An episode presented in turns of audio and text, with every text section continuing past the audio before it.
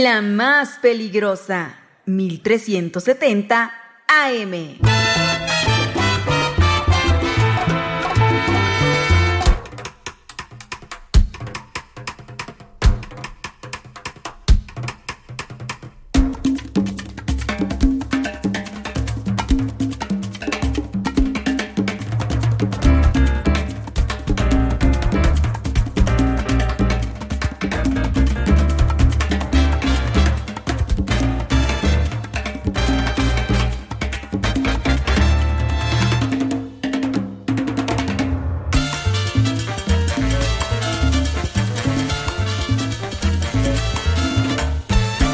Ya son las 12 con 26 minutos, las 12.26 en la más peligrosa 1370 de AM y www peligrosa.mx. Señora linda, señora bonita, y es el mediodía en este lunes, inicio de semana 8 de enero de 2024. La temperatura 20 grados marca el termómetro. En este regreso ya a clases y ya formalmente a todas las actividades laborales después de las vacaciones de invierno, las vacaciones de Sembrina. Ya pues terminamos, ¿no? El tema de la comedera el 6 de enero con la rosca de Reyes. Y ahora sí, después de todo este periodo tan bonito de la Navidad, el Año Nuevo, pues regresamos formalmente a todas las actividades.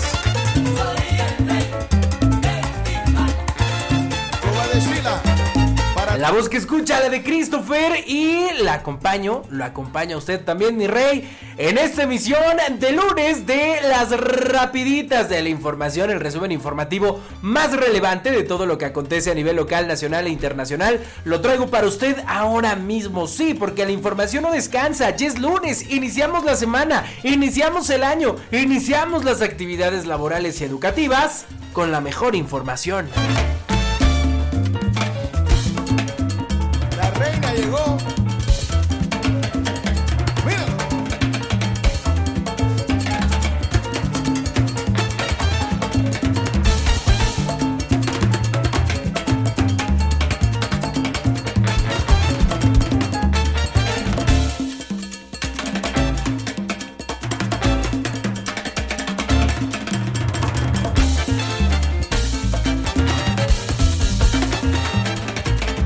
Pues yo le cuento que esta mañana amanecen nuevamente tomadas las instalaciones de la CPUCET por parte de trabajadores sindicalizados pertenecientes a la delegación D31 quienes buscan la salida del secretario de Educación Homero Meneses y del Contralor Interno Edmundo Vázquez.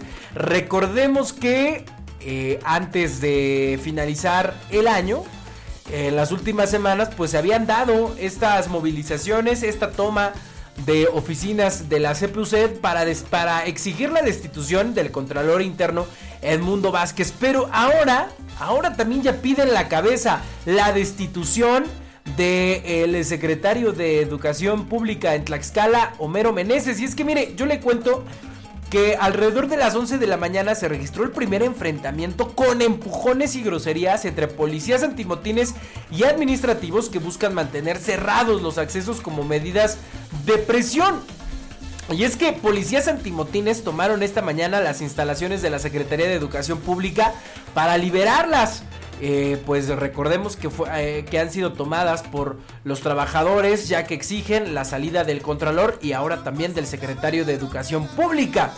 Eh, bueno, alrededor de las 11 de la mañana se registró un primer enfrentamiento con empujones y groserías entre policías antimotines y administrativos que buscan mantener cerrados los accesos como medidas de presión. Es pertinente mencionar que desde octubre los trabajadores y trabajadoras exigieron la renuncia de Edmundo Vázquez por hostigamiento sexual y laboral, demanda que no fue resuelta por el secretario de Educación Homero Meneses. Así que bueno, los empleados muy temprano tomaron las instalaciones y por ahí de las 11 de la mañana llegó el grupo antimotines de la Secretaría de Seguridad Ciudadana del estado de Tlaxcala y bueno, pues intentaron entrar para sacar a estos trabajadores y liberar las oficinas, pero solamente quedó en un conato de, de bronca, en algunos empujones y obviamente pues bastante violencia verbal. Así que continúan estos enfrentamientos entre los trabajadores de la CPUZ y pues eh, la policía antimotines y los dirigentes, bueno, eh, mejor dicho, entre el secretario de Educación, que ahora también ya piden, pues ya piden su cabeza, ya no nada más la del Contralor Interno, pero ¿Usted cree que esta sea una buena forma de llegar a solucionar los problemas? ¿No sería mejor entrar en diálogo antes de mandar la fuerza pública? Bueno, recordemos que el gobierno de Lorena Cuellar se ha distinguido pues por mandar primero la fuerza pública y después hablamos. Puede atravesar cualquier herida, cualquier tiempo, cualquier soledad, sin que la pueda controlar. Toma forma de canción, así es mi voz, que sale de mi corazón y volará sin yo querer los caminos más lejanos, por los sueños que soñé, será reflejo del amor. Pero bueno, mientras la policía antimotines y la Secretaría de Seguridad Ciudadana están preocupados, más preocupados en retirar, en liberar las oficinas de la CPUZ por las demandas de los empleados, de los trabajadores, pues yo le cuento que mientras eso sucede ahí, pues en Tlaxcala siguen imparables los asaltos armados. Ahora robaron un vehículo a mano armada en Yauquemecan. Las autoridades estatales y municipales pues no hacen nada para detener a las bandas dedicadas a este tipo de delitos. Y es que un nuevo atraco se reportó al 911, pues la víctima denunció el robo armado de su vehículo marca MG en la comunidad de Santa Úrsula, municipio de Yauquemecan. Señaló que al circular sobre la calle Cuatro Caminos a la altura del fraccionamiento Sauces de la mencionada comunidad, sujetos a bordo de una motocicleta y armados lo amagaron para detenerse. Una vez que paró su unidad, los maleantes lo despojaron del vehículo. Fue entonces que un ladrón se subió al automóvil y emprendió la huida. Eh, seguido de su compañero. Ambos delincuentes lograron darse a la fuga ante la escasa vigilancia policiaca. Al parecer se trata de una banda bien organizada que lo mismo opera en la capital y en municipios conurbados como Panotla, eh, Totolac, así como en otros más alejados como Yauquemecan y Apizaco. Así que esta es la zona de influencia de esta banda del crimen eh, organizado de, que operan en municipios como Panotla, Totolac, Yauquemecan y Apizaco. De acuerdo con los últimos reportes, este tipo de delito se disparó en las últimas semanas de diciembre y al parecer sigue esa tendencia en los primeros días de enero de este nuevo año. Siempre lo que fui mi azúcar para ti, yo viviré,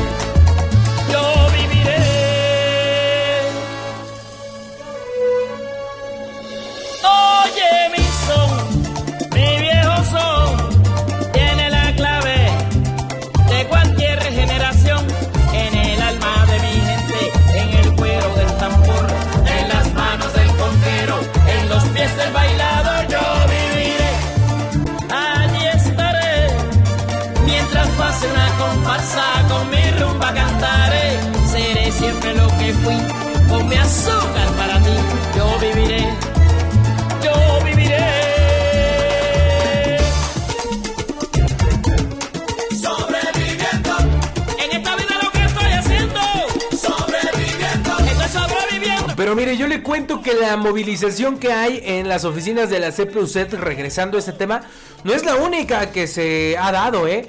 Porque mire, también campesinos y productores de ganado, por segunda ocasión, piden a la gobernadora Lorena, Lorena, Cuellar frenar la delincuencia en la zona oriente del estado.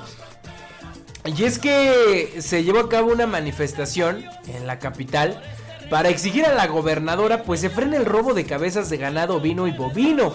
Los campesinos explicaron que a finales del año fueron atendidos por la Secretaría de Gobierno, pero a la fecha pues no han dado respuesta a sus peticiones para frenar el robo lo que les hace pensar que los delincuentes están protegidos, dijeron públicamente.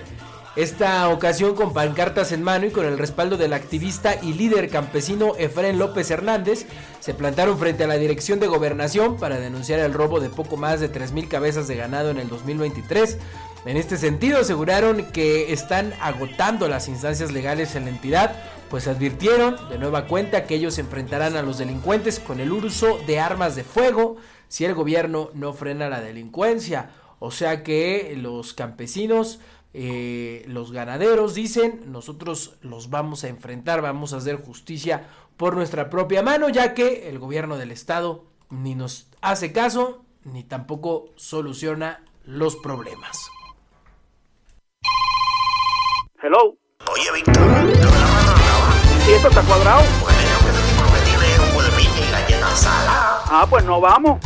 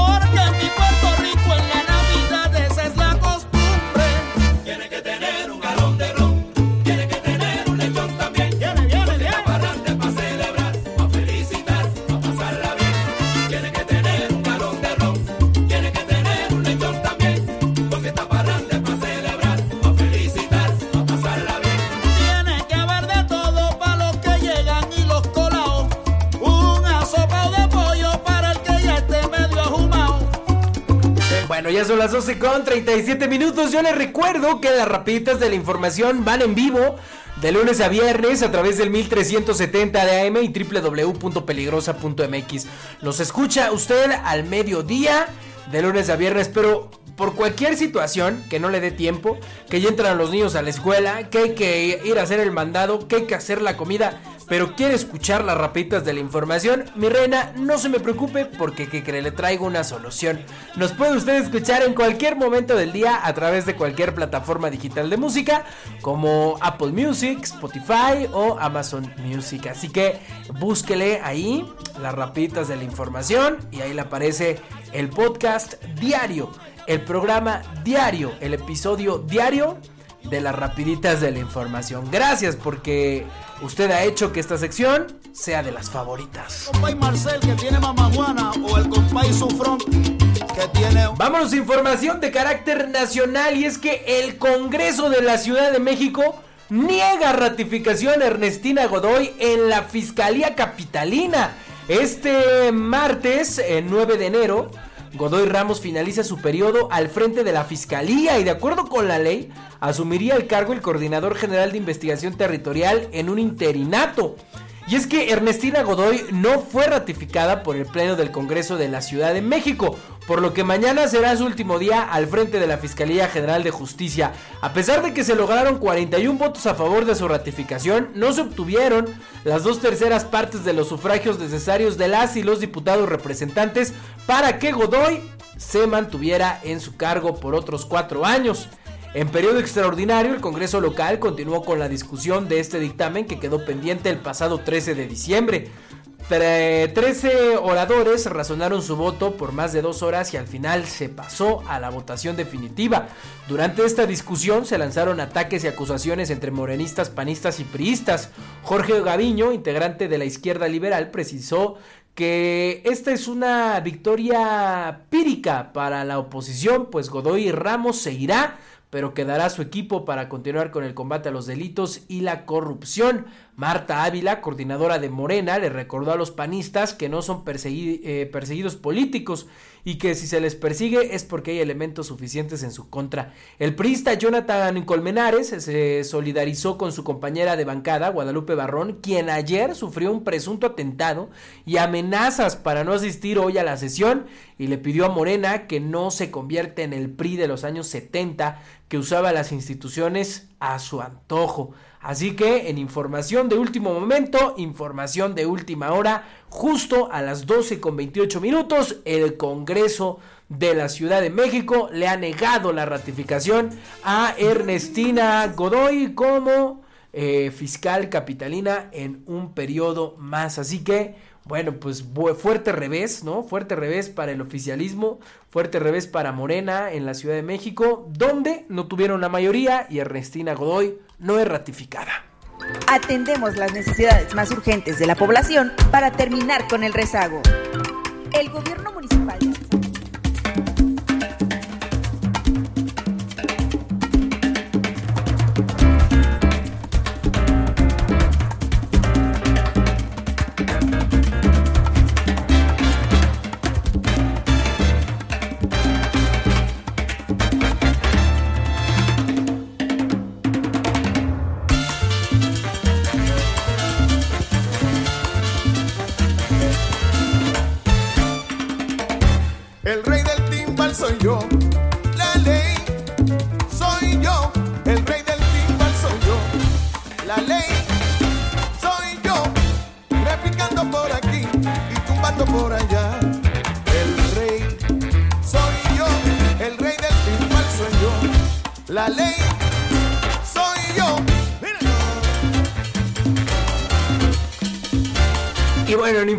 también de último minuto, pues perdió la vida este lunes 8 de enero de 2024.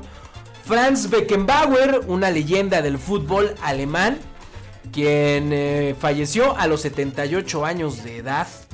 Eh, este día quedará marcado en la historia del fútbol por ser el día en que el histórico Franz Beckenbauer falleció. Pero bueno, si tú de casualidad no sabes quién fue Franz Beckenbauer, bueno, pues aquí te cuento que ha sido uno de los máximos, máximos exponentes del balompié mundial. Lo apodaban el Kaiser y por muchos es considerado el mejor defensa de todos los tiempos. Franz nació el 11 de septiembre de 1945 en Múnich, Alemania, y con su 1,80 de estatura se convirtió en la pesadilla de los rivales que querían hacerle daño a los equipos en los que jugó. Fueron tres clubes los que le dieron eh, la oportunidad a Franz Beckenbauer de jugar al fútbol como profesional. De 1964 a 1977 vistió los colores de su amado Bayern Múnich. Luego, de 1977 a 1980, jugó para el New York Cosmos en Estados Unidos. De 1980 a 1982 estuvo en el Hamburgo en Alemania y de 1982 a 1983 regresó al Cosmos para entonces poner fin a su carrera como futbolista. Todo ese camino en clubes también fue acompañado por la presencia de representar a su país en el fútbol. Eh, bueno, Franz Beckenbauer fue un ganador absoluto, ganó 5 Bundesligas, 4 Copas de Alemania, 3 Copas de Europa, una Copa Intercontinental, una Recopa y 3 campeonatos en los Estados Unidos. A nivel de selección, el Kaiser logró levantar la Copa del Mundo en el 74 y fue uno de los referentes de ese histórico cuadro germano. Así que bueno, pues tiene un título del mundo en 1970 1974, un subcampeonato del mundo en 1966, o sea, jugó dos, dos finales de mundial. Y también tiene un título de Europa en 1972. Tras colgar las botas, Franz Beckenbauer tuvo distintos roles dentro del fútbol. Fue entrenador del Marsella, luego director deportivo de ese club y más tarde dirigió al Bayern Múnich. También fue el técnico de su selección y ahí ganó la Copa del Mundo en 1990. Y tras y antes, eh, su equipo fue protagonista en la final del Mundial de México 86. O sea que Franz Beckenbauer no solo ganó la Copa Mundial como futbolista, sino también como director técnico. Aunque claro, también tuvo algunas polémicas. Por ejemplo, Tuvo distintos cargos directivos tanto en clubes como en la Federación Alemana e incluso fue el encargado de la candidatura y luego organización del Mundial en el 2006. Este último le generó problemas que junto a los de su salud le orillaron a alejarse del radar hasta el día de su muerte tener el reconocimiento de presidente de honor del el Bayern Múnich. Así que bueno, pues descanse en paz el gran Franz Beckenbauer.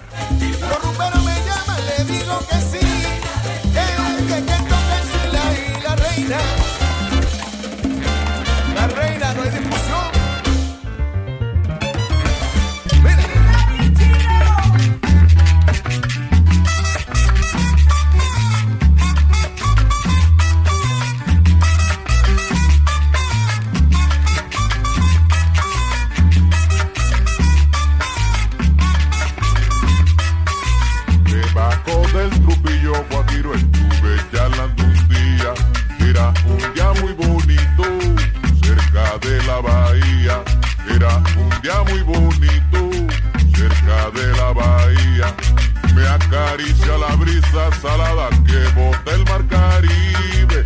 La gaviota se para cansada. Bueno, ya son las 12 con 46 minutos, 12.46, señora linda, señora bonita. Bueno, pues ahí están las noticias, lo más relevante de información hasta estos momentos de carácter local, nacional e internacional. Así que bueno, pues ya está usted informada en este lunes, en este lunes, inicio de semana, lunes 8 de enero de 2024. Así que bueno, pues ya comenzando, arrancando la segunda semanita de este nuevo año. Yo les deseo que tenga un excelente inicio de semana, un excelente lunes, cuídese mucho.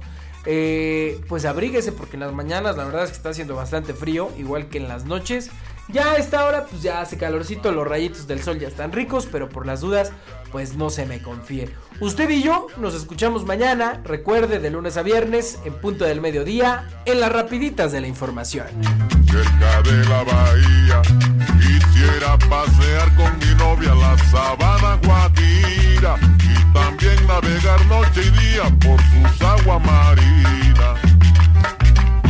La más peligrosa, 1370 AM.